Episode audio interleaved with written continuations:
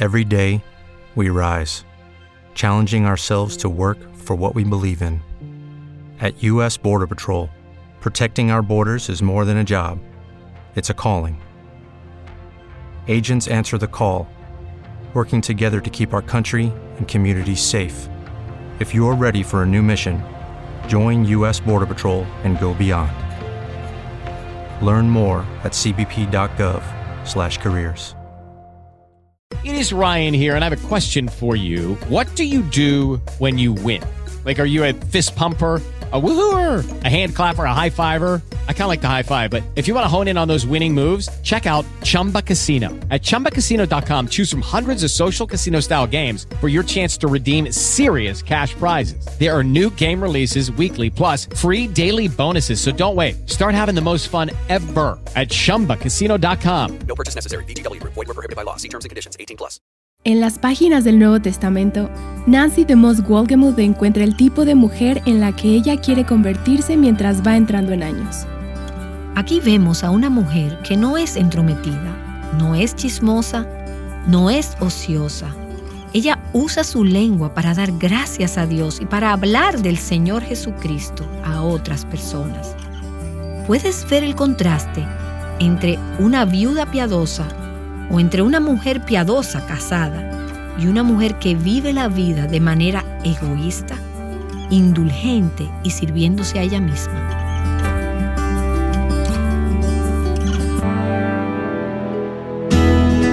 Estás escuchando Aviva Nuestros Corazones con Nancy de Moss Wolgamoth en la voz de Patricia de Saladín.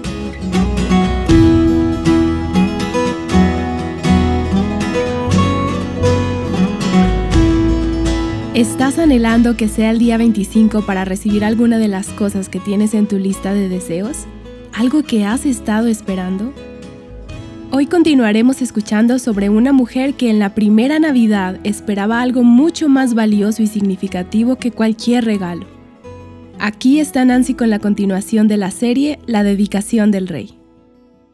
Si todavía no tienes tu Biblia abierta en Lucas capítulo 2, permíteme invitarte a que lo hagas. Estamos continuando en nuestro estudio de Ana, la anciana que vino al templo a ver al bebé Jesús, quien fue traído por María y José 40 días después de su nacimiento. Tenemos solo tres versículos acerca de ella en toda la Biblia, y el Señor está usando esos versículos de gran manera en mi propia vida. Comenzando en el versículo 36 de Lucas capítulo 2, y había una profetisa, Ana, hija de Fanuel, de la tribu de Aser ella era de edad muy avanzada y había vivido con su marido siete años después de su matrimonio y después de viuda hasta los 84 años. Pienso que probablemente la mejor traducción es que ella había sido viuda por 84 años, que la pondría cerca de 104 años de edad para ese tiempo. Nunca se alejaba del templo sirviendo noche y día con ayunos y oraciones. Y llegando ella en ese preciso momento daba gracias a Dios y hablaba de él a todos los que esperaban la redención de Jerusalén. A propósito, ¿de quién estaba ella hablando? Estaba hablando de Jesús, aquellos que estaban esperando la redención de Jerusalén. Mientras estaba estudiando este pasaje, el Señor trajo a mi mente otro pasaje del Nuevo Testamento y quiero pedirte que vayas allí, en vista de lo que acabamos de leer hay un gran paralelo en la primera carta a Timoteo capítulo 5. Quiero que me sigas en este pasaje y verás que en la primera carta a Timoteo tenemos una descripción del tipo de mujer que era Ana, la que acabamos de ver. A propósito, esta es una de las cosas que me encanta hacer cuando estudio las escrituras. Busco referencias cruzadas, buscar pasajes que se relacionan el uno con el otro. Hablamos en la última sesión acerca de que Ana no se alejaba del templo queriendo estar allí día y noche en tiempos de oración, etc. Cruzamos referencias con el Salmo 84, que habla acerca del salmista que anhelaba estar en la presencia del Señor. Y este es uno de los beneficios de leer a través de toda la Biblia. Y mientras lo haces, ir tomando notas acerca de qué cosas se conectan, de pasajes que se conectan el uno con el otro. Así que a través de las últimas semanas he estado meditando en Ana, He estado pensando acerca de lo que se dice de ella en Lucas capítulo 2, y este pasaje de la primera carta a Timoteo capítulo 5 me vino a la mente. Está claramente conectado aquí. Ahora, en cuanto al contexto, en 1 Timoteo 5, y no leeremos todo el contexto, el apóstol Pablo está hablándole a Timoteo acerca de cómo la iglesia, la iglesia local, debe cuidar de las viudas que no tienen otro tipo de ayuda. Las necesidades de las viudas dentro de la iglesia deben ser cumplidas de forma práctica por la iglesia local, material y espiritualmente. El apóstol Pablo nos da una descripción de las características que deben ser verdaderas de una viuda para poder calificar para la lista de las viudas de la iglesia, las viudas que son cuidadas por la iglesia. Mientras leemos estas cualificaciones, podrías decir que estamos leyendo una descripción de Ana. Hay muchas similitudes aquí. Leamos el versículo 5 de 1 Timoteo. Pero la que en verdad es viuda y se ha quedado sola, tiene puesta su esperanza en Dios y continúa en súplicas y oraciones noche y día. Mas la que se entrega a los placeres desenfrenados aún viviendo está muerta. Vamos a detenernos aquí por un momento. Dice que para poder calificar para ser cuidada por la iglesia, esta viuda debe ser una viuda verdaderamente y uno de los requisitos es que esté totalmente sola. En el contexto de Primera Timoteo, Pablo está diciendo que ella no tiene familia quien la cuide, no tiene hijos mayores. En otro lugar en este pasaje, Pablo dice que si ella tiene hijos, ellos son responsables de cuidarla. Esta es una viuda que verdaderamente está sola en el mundo. No tiene a nadie quien la cuide. No tiene recursos para sí misma. Ha quedado totalmente sola. Vemos que Ana, y desconocemos si tuvo hijos, no hay indicación de que los tuviera, había sido viuda por lo menos unos 60 años, si no por 84 años, y de cualquier manera era mucho tiempo, y que ella era una mujer que verdaderamente había quedado sola. Luego Pablo dice aquí en 1 Timoteo que esta mujer, esta viuda, ha quedado totalmente sola y ha puesto su esperanza en Dios. Cuando te quedas totalmente sola, primero que nada descubres dónde está tu esperanza realmente. Descubres realmente cuál es tu esperanza. Cuando verdaderamente te quedas totalmente sola, llegas a un lugar donde no tienes en qué confiar más que en Dios. Y Pablo está diciendo que la viuda que debe ser cuidada por la iglesia está sola y ha puesto su esperanza en Dios, no en la gente, no en el gobierno, no en las cosas que la rodean. Ella ha puesto su esperanza en Dios. Aquí está una mujer que tiene una actitud de fe en su corazón, una actitud de dependencia en su corazón. Ella no es egocéntrica o autosuficiente o independiente. Ella depende de Dios y es una mujer que ha puesto su esperanza en Dios. Tiene una vida centrada en Dios. No tiene a dónde más ir. ¿No es eso lo que hemos visto en la vida de Ana? Ella fue una mujer que puso su esperanza en Dios. ¿Por qué pasaba todo su tiempo en el templo? Bueno, ella amaba estar allí. Pero podemos suponer que ella no tenía ningún otro recurso, ningún otro medio de sobrevivir más que Dios. Ella había puesto su esperanza en Dios. Esta mujer de la que Pablo habla en 1 Timoteo capítulo 5 continúa en súplicas y oraciones día y noche. Bueno, eso es exactamente lo que leemos acerca de Ana. Ella oraba y ayunaba día y noche. El tipo de viuda que se describe aquí, este tipo de mujer tiene un corazón para el Señor. Ella ama orar, ella es fiel en las disciplinas espirituales. Todo eso es evidencia de que está espiritualmente viva. Es evidencia de su corazón para Dios. Lo que ella hace todo su tiempo, cuáles son sus valores, cuáles son sus prioridades, todo ello demuestra lo que realmente ella ama y si está viva espiritualmente. Ahora, eso es importante porque luego ves en el versículo 6 de 1 Timoteo 5 el contraste. En lugar de esta mujer que ha puesto su esperanza en Dios y alaba noche y día, en el versículo 6 vemos el otro tipo de mujer, una mujer autoindulgente. Pablo dice, la que se entrega a los placeres desenfrenados aún viviendo, está muerta. ¿Y qué está queriendo decir? La mujer que vive una vida mundana, una vida impía, un estilo de vida complaciente, un estilo de vida inmoral, o cualquiera de ellos, quizás pudiera estar físicamente viva, pero no hay evidencia de que tenga vida espiritual. Si tenemos la vida de Cristo dentro de nosotras, se manifestará en apetitos, anhelos, prioridades y valores centrados en Dios. Así que Pablo dice que estas mujeres que parecen estar vivas, pero que solo están viviendo para el mundo, no están vivas espiritualmente. Puede que estén vivas físicamente, pero no tienen vida espiritual. Hablando del desenfreno, acabo de hablar con Dorothy, de la cual hablé en la última sesión, como una Ana de nuestros días. Y estábamos platicando durante el almuerzo acerca del desenfreno, la autoindulgencia. Y ella dice que es muy fácil desenfrenarse en nuestro mundo. Tenemos tantas opciones. Muchas de nosotras en nuestra cultura tenemos tanto en el área de comida y en opciones de estilos de vida. La inclinación natural es a ser desenfrenadas. Se nos enseña, tú te lo mereces, tú tienes derecho a esto. Y le pregunté a Dorothy, ¿cuáles son algunas de las cosas que las mujeres mayores pudieran hacer en términos de desenfreno? ¿Cómo luce el desenfreno en las mujeres mayores? Hablamos acerca de un sinnúmero de cosas. La televisión puede ser un medio de desenfreno. Los juegos de computadora, dijo ella. Y yo le dije, mujeres mayores jugando juegos de computadora? Y ella dijo, bueno, no las muy ancianas, pero también el juego de cartas, las compras, los viajes. Nada de esto es inherentemente malo en sí mismo. La pregunta es, ¿dónde está tu corazón? ¿A qué te sientes atraída? ¿Qué disfrutas realmente? ¿Cuál es tu inclinación? ¿Es hacia el desenfreno o hacia estar centrada en Dios o estar centrada en otros. El juego de azar se ha convertido en un gran problema con las mujeres mayores hoy en día.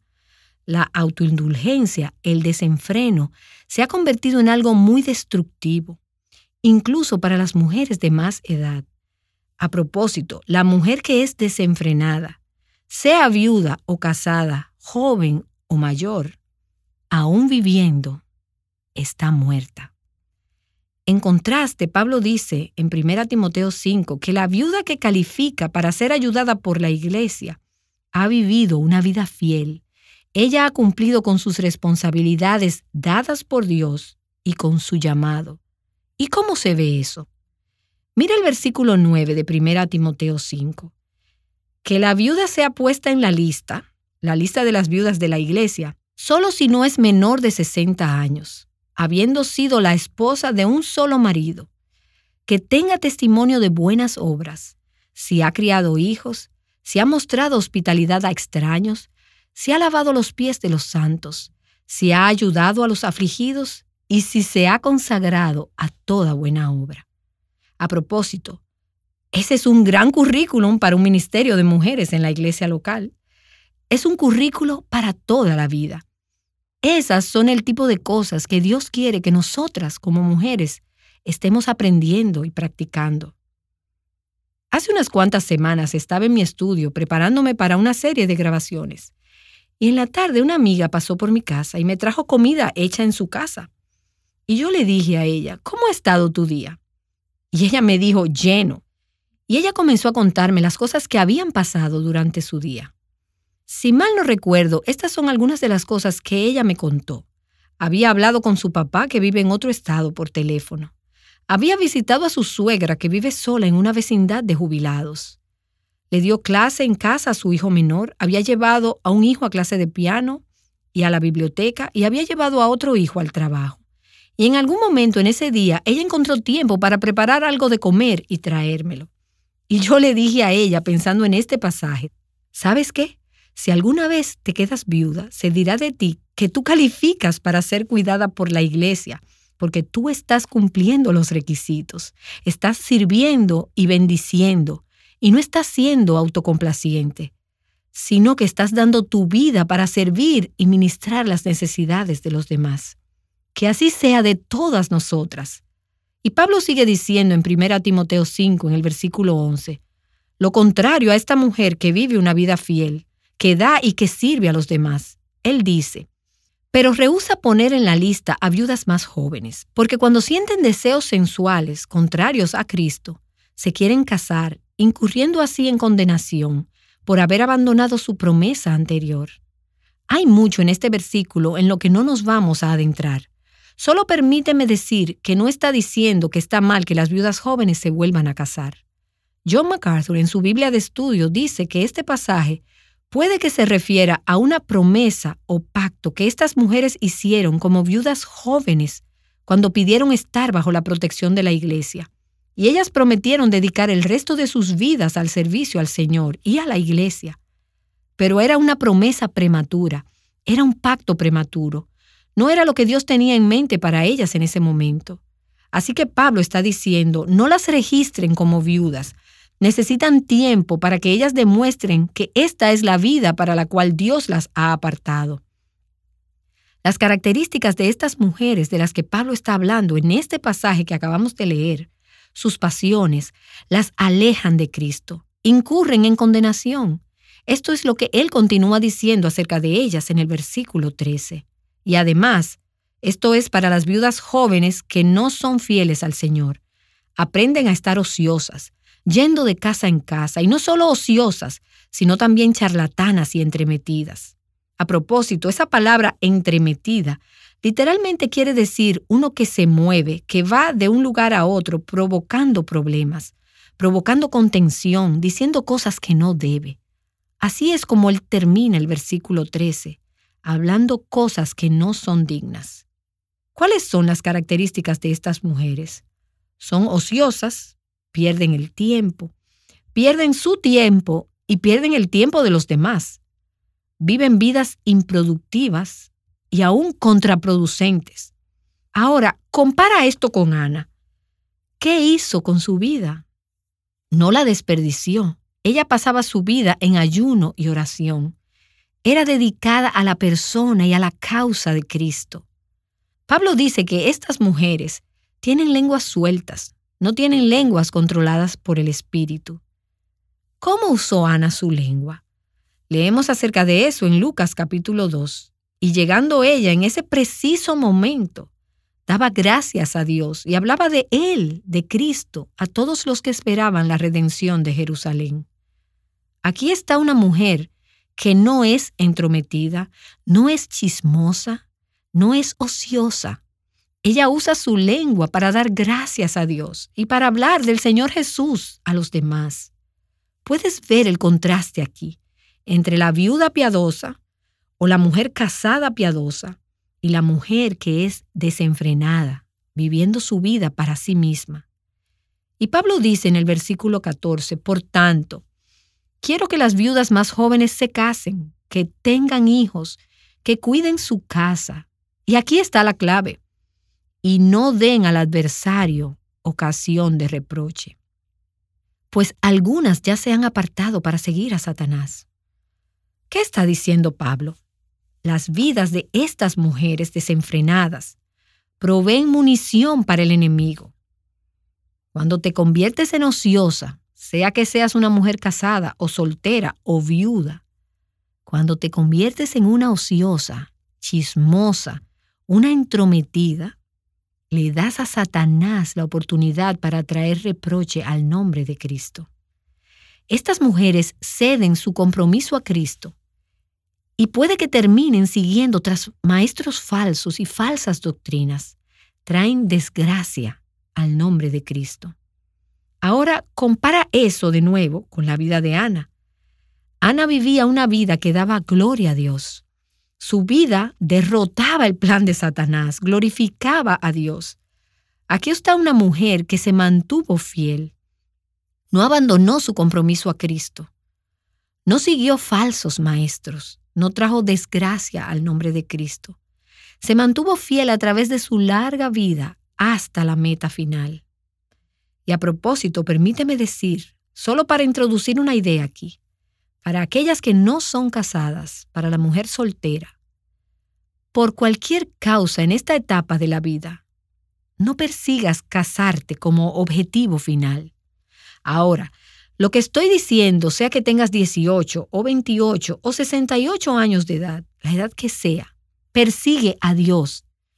El matrimonio no es el objetivo final. Ahora, el matrimonio bajo la voluntad de Dios es un regalo maravilloso, pero no es el objetivo último.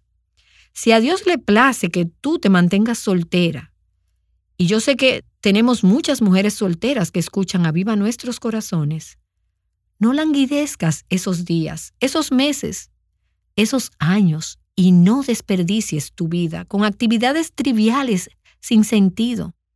Tú no sabes por cuánto tiempo Dios te tenga en esta etapa de la vida. Así que cualquier etapa de la vida en la que Dios te tenga, no la desperdicies, úsala para la gloria de Dios. Si eres soltera, pasa esos años en devoción a Cristo, ofreciendo tu vida como ofrenda para Él. Y Pablo dice en 1 Corintios capítulo 7, que hay un sentido en el que una mujer soltera puede dar devoción sin distracciones al Señor, y es muy diferente a la manera que la mujer casada le puede servir al Señor. Ahora, las mujeres casadas y las solteras pueden servirle al Señor, y si estás bajo la voluntad de Dios, entonces estás en el mejor lugar. No estés deseando algo que Dios no te ha dado. Si eres casada, no estés abatida por ser soltera. Y si eres soltera, no estés abatida por ser casada. Usa ese tiempo que Dios te ha dado si eres soltera para la gloria de Dios. Y mientras pensamos en Ana, solo quiero hacerte una nota aquí acerca de lo que no vemos en la descripción de Ana en Lucas capítulo 2. No vemos a una mujer amargada, ni descontenta, ni malgastando su vida en la soledad. No vemos a una mujer enfocada en sus dolencias y dolores, y a la edad de 103 años, seguro que tenía algunos. Seguro que tenía que tener algunas partes de su cuerpo que no estaban trabajando tan bien como en los años anteriores. Y no ves un enfoque en esas cosas. No ves a una mujer que es egocéntrica. No ves a una mujer que su enfoque era en sus propias necesidades o buscando que otros atiendan a sus necesidades. Yo he visto a mujeres mayores ser dulces y amables y centradas en otros, y he visto algunas llegar a ser realmente difíciles de convivir, irritables, egocéntricas y siempre disgustadas o decepcionadas. Mis hijos no hicieron esto, o si hicieron aquello, o la iglesia no hizo esto, o alguien no hizo esto, o el doctor no, quejándose todo el tiempo. Puedes hacer eso a cualquier edad. Y mientras me convierto en una mujer mayor, estoy más enfocada en lo importante que es tener una vida que es libre de todo eso. Y eso es lo que veo modelado en Ana. No vemos en Ana una mujer que vivía un estilo de vida frívolo. No vemos a una mujer que es impulsada por el entretenimiento. No hay nada de malo en viajar, ver algunos lugares, hacer cosas que quizás no podías hacer en los años anteriores. Pero ¿Es eso en lo que consiste tu vida? ¿O consiste tu vida en seguir a Cristo, buscarlo a Él y darlo a conocer a otros? No ves aquí a una mujer que vivía un estilo de vida inmoral. Dorothy y yo platicamos mientras almorzábamos acerca de lo que estoy leyendo ahora en algunos reportes, aún del estado de Florida, donde tienen la población más grande de jubilados, y cómo mucha gente de edad avanzada viven juntos, hombres y mujeres cohabitando, no casados, viviendo un estilo de vida inmoral. Tú pensabas que esto era un problema para los jóvenes, pero ahora lo vemos también entre personas de más edad. ¿No ves en Ana a alguien que decía, estoy cansada de vivir sola, pienso que voy a ir a buscarme un amigo? Esa no era su búsqueda. No se dirigía allí. Ella estaba buscando agradar al Señor. ¿No ves a una mujer entrometida? ¿No ves a una mujer chismosa en el teléfono o en el correo electrónico mandando reportes acerca de otra gente? ¿Ves a una mujer que está bien enfocada en el Señor? Una mujer que da vida en lugar de quitarla. ¿Ves a una mujer que sabía lo que era importante? ¿Ves a una mujer que vivía su vida para la gloria de Dios y a la luz de la eternidad hasta llegar a la meta? Y eso es lo que yo quiero. Este es el tipo de mujer mayor que yo quiero ser. Muchas de ustedes me han escuchado decirlo a través de los años, que mi meta en la vida siempre ha sido ser una viejita piadosa. Yo encontré a mi ancianita piadosa aquí. Ana, he estado pensando en ella, reflexionando en ella, y yo digo que este es el tipo de mujer mayor que yo quiero ser. ¿Sabes algo que me reta? Me reta el pensamiento de que no te despiertas a los 84 o a los 104 años, o a la edad que ella tenía, y encuentras que estas cosas son verdad en tu vida. La breve descripción que se nos da de Ana en su vejez es el resultado de sus años, años de elecciones que ella tomó a lo largo del camino. Elecciones pequeñas, elecciones simples, elecciones de las que nadie más fue testigo. Elecciones que nadie más vio y nadie más honró o aplicó. Elecciones de honrar al Señor. Elecciones pequeñas de agradar al Señor en lugar de a sí misma elecciones de confiar en el Señor cuando pudo haber estado atemorizada, elecciones de servir al Señor cuando pudo haber estado buscando que alguien le sirviera. Entonces, si yo digo que yo quiero ser ese tipo de mujer cuando tenga 84 años, ¿qué tipo de elecciones estoy haciendo hoy que me están poniendo en ese camino? Y harán que termine siendo este tipo de mujer al final de mi vida. Es una cosa agradar al Señor y servir al Señor cuando tienes 20 años. Pero yo quiero ser fiel hasta la meta final. Yo pienso que tú también quieres eso. Así que Señor, ponemos nuestros corazones y nuestras vidas delante de ti. Y te pedimos que nos moldees y que nos des una visión de lo que tú quieres que sean nuestras vidas. Danos una visión de vivir para los demás y para ti y una vida verdaderamente espiritual, verdaderamente piadosa, apartada para ti, una vida que traiga gloria a ti. Y oro esto en el nombre de Jesús. Amén.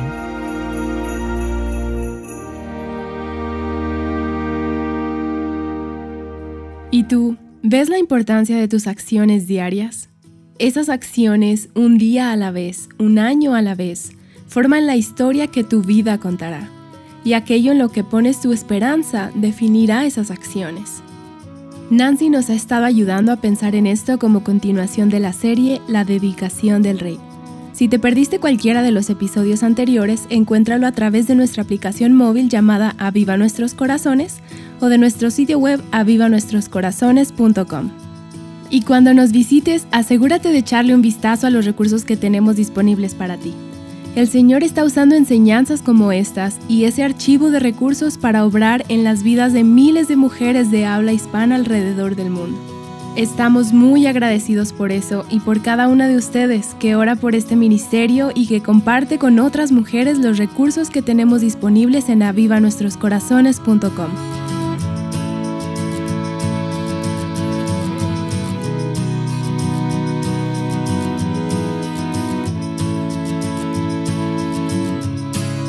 Cuando estás esperando algo, ¿te preguntas cuál será el fin de esta espera? Mañana Nancy te hablará sobre esto y te animará a poner tu esperanza en el lugar correcto. Así que no te pierdas el próximo episodio.